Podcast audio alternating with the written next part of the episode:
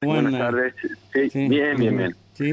Sí, sí, sí, no, no soy, no tengo es Santiago Carlos porque en realidad el primer rechazo que vino a Victoria era Carlos, tenía un montón de Carlos, Ah, bien. eh, ahí por varios lados, pero. Eh, pero bueno. eh, nos decía eh, que eh, no sé qué, quiere- qué es lo que va a hacer. Hay un juez que le dijo no te presentes a no sé qué cosa porque te lo voy a rechazar, puede ser, ya había adelantado opinión.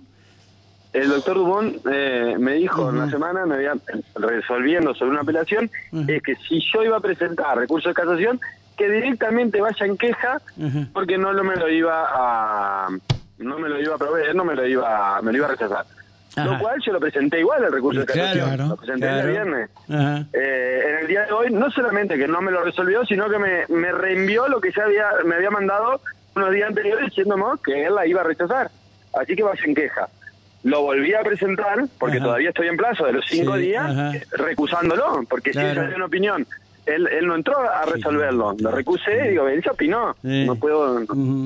Entonces es otra más de la de, la- de- pero pero todo esto es, es fruto y, y yo lo vengo denunciando de un sistema que tiene que, que tiene como víctima la ciudad de Victoria, Nuevo Ya y Gualeguay, que está donde está Gamal Talet, donde está todo por presiones de García, donde está el juez de garantía con la mujer que son son trabajan para el Ministerio Público Fiscal, tenemos los jueces de cámara que ya directamente no tratan los recursos, me han cerrado, no los tratan, si me, me los dan en, en abajo, arriba directamente no los tratan, me mandan a casación, en casación eh, tiempo récord y después...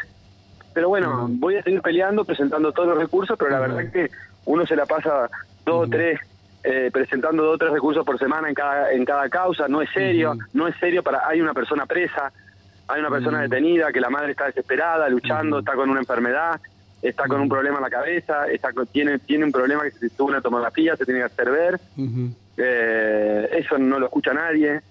Eh, esta mujer no tiene recursos para en la defensoría no le dan pelota y bueno es así. Pero bueno eso es lo que nos dejan a, los- a los abogados defensores. Entonces por ahí ante ante ante esa realidad y que se y que se ha venido dando no sabemos eh, lo que hicieron la semana pasada con el, con el tema de la prueba lo que siguen haciendo acá la voluntad es que, que uno no trabaje que uno eh, Sí, me están haciendo trabajar. gastar teléfono a mí, ¿viste? pero no, yo no le voy a aflojar. Sí, eh, Yo tampoco le voy a... Le voy a- hoy presenté la recusación, lo, lo voy a denunciar a Dumont, obviamente, Sí, eh, porque esto, por esto ya supuesto. es increíble, porque Sí. porque resolver diciéndome, no, usted no presente casaciones, como, y a ver, nadie puede resolver usted es un marginal indeseable, impresentable, oloroso, maloliente, uña sucia. eh, entonces yo te voy a decir que no si la presentás. Pero así sea Julio Federin, él lo- y, y no Richardo, Él mismamente lo tiene que leer. Claro. Obviamente que, que estar acostumbrado a no leerlo, y según el apellido, dan a favor o en contra. Por lo menos cumplir el paso del ponerle un papelito, che, mirá, esto es de fulano, tenés cuidado. Si se robaron los fotos de un expediente, vos no tenés que decir nada, ¿no? Por supuesto, porque Ah. lo que termina pasando es que no lo leen y lo resuelven de acuerdo al apellido. Claro. Porque la resolución que ellos tienen que hacer es concede hacer recurso Claro. o no concede hacer. Sí. Porque lo de Claro. ella termina, pero está abusado Dumont no solamente su revisión de los recursos concedidos eh, de primera instancia para la Cámara, sino que también el abusado de la elevación a casación. Lo tiene bloqueado a la segunda instancia. Y bueno, todo esto yo eh, no lo... lo- Parece como Le- hago esto. ¿eh? Le hago una consulta, porque me parece que hay como dos, dos caminos, dos ejes ahí. Uno es el estrictamente jurídico y el que eh, usted está atravesando y podríamos decir, de acuerdo a lo que nos cuenta, soportando. Pero también hay eh, ot- otro camino que sería el político, porque ¿quién, quién resuelve esto, este, este tipo de situaciones donde eh, hay un matrimonio instalado en una jurisdicción, en cargos importantes, eh, hay relaciones familiares, lo que se llama nepotismo, si no me equivoco, en la justicia, y que perjudica a la provisión del servicio de justicia y parece que siempre en detrimento de un solo sector de, de la política, un solo sector de la, de la sociedad. Y desgraciadamente la, la doctora Villanueva hace más de 10 años que es interina, auxiliar interina, entonces yo no puedo denunciarla al jurado de enjuiciamiento, por además de, de- de los desastres jurídicos que ha hecho en estos años, yo no puedo denunciarla porque ella no es titular, entonces el jurado de enjuiciamiento no va a tratar el- el- el- la Claro, sanción. no, no tiene, no llega a su Ese- jurisdicción ahí. Eh, ¿Cómo, ¿Cómo habrá sido que, mire, en 10 años no se animó, no concursó? Mire, con la cantidad de veces que, que- que García armó concurso y dejó algunos fiscales, no todos, porque la mayoría son suplentes.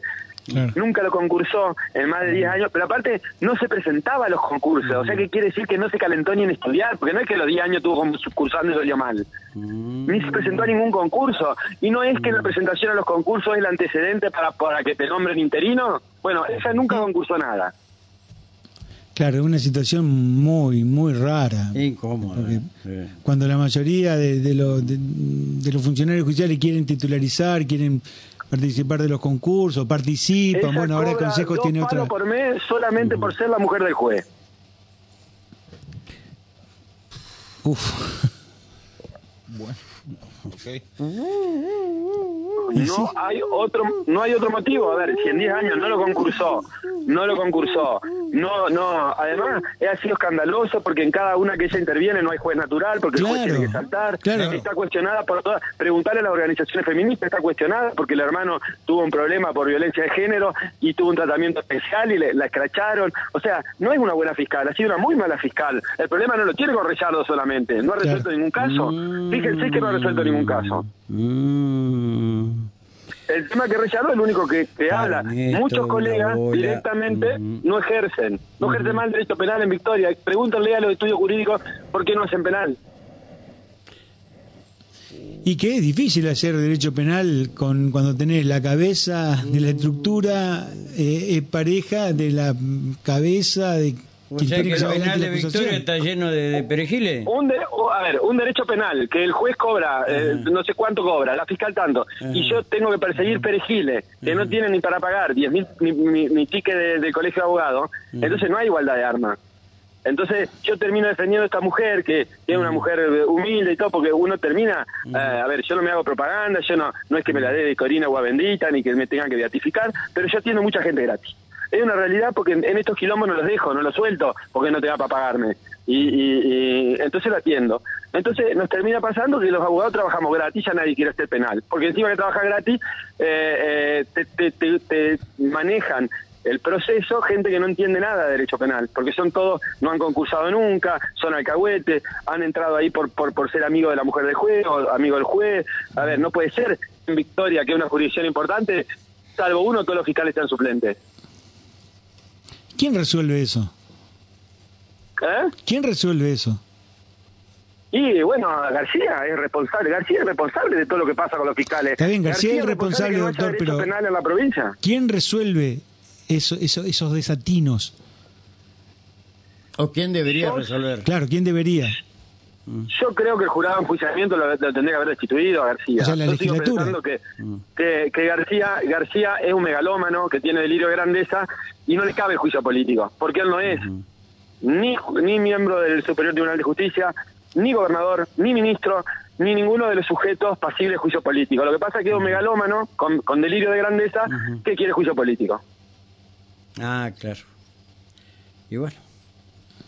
Pero si vamos a un juicio técnico, que es el que hace juego de enjuiciamiento, este, esta persona no puede seguir donde tiene esa convivencia, lo que pasa en Victoria, lo que pasa en Mogollá con Uriburu. Uriburu acosó a una abogada, a una colega, pero una colega que fue y lo denunció, que el marido era empleado de, de, de- de- del juzgado, no solamente lo persiguieron al novio, que era empleado de un juzgado de paz, en Lucas González, Sí. sino que, que además, ella- a ver, y, y, y Gamal le tapó todo eso a Uriburu, porque es el que hacía- le hacía los asados y hacía de Celestino entre, entre la doctora Badano y, y García. Es mentira eso. No. Eso es lo que dice todo el mundo. Entonces, así es como eh, le he No, metido querella por calumnia de injuria a Daniel Es porque escribe una sarta de mentira, yo digo lo que dice todo el mundo y que, y que muchas cosas son ciertas. Ah, Y lo que dice, a No. ver, yo hay cosas que obviamente, pero usted todo lo que pasa en la justicia son Sí. todas lo, lo que todo el mundo sabe lo que pasa puertas adentro de la justicia. Lo que pasa es que muchos no se animan a decirlo en voz alta y tenemos un medio que trabaja para defender a la justicia y para atacar a los que la cuestionamos. mm, está bien. Bueno, entonces esta fue la, la- la- el culebrón de hoy. ¿Sí? Y sí, esperemos, Es gravísimo. esperemos- a mañana. Esto es gravísimo. Lo- De todas maneras, yo no voy a parar hasta, yo creo que tanto tanto Callejas como Dumont son sujetos ahí me dice, a ver, Alejandro, eh, que, que te acordás más, eh, que Carlín en la reforma lo sacó del jury y lo incluyó en el juicio político. Sí, así fue. En la- Lo- o sea que es posible el juicio político, Claro.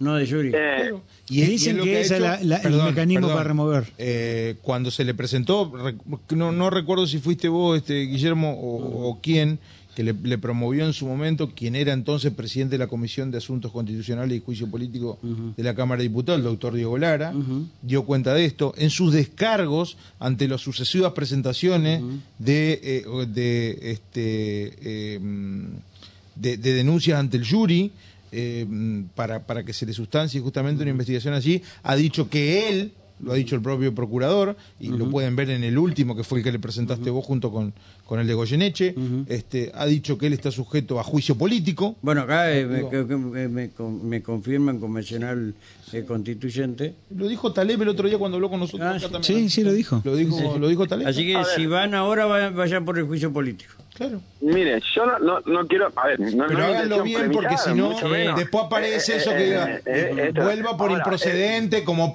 como también eh, pasó. El jurado de enjuiciamiento a mí me dio la razón cuando yo le cuando yo le presenté Yuri, el jurado de enjuiciamiento a mí me dio la razón, yo hice un fundamento y un desarrollo eh, teórico sobre por qué considero que va la- el jury, no el juicio político, y me hicieron lugar. Esa composición del jury, que no es la de hoy, y que no, perdón, que no es la que lo salvó a él, o lo salvó, o la que la, la que la, la que falló en favor del juicio político no es la misma constitu- constitución. Así que se- se- even- eventualmente se presentará y resolverá.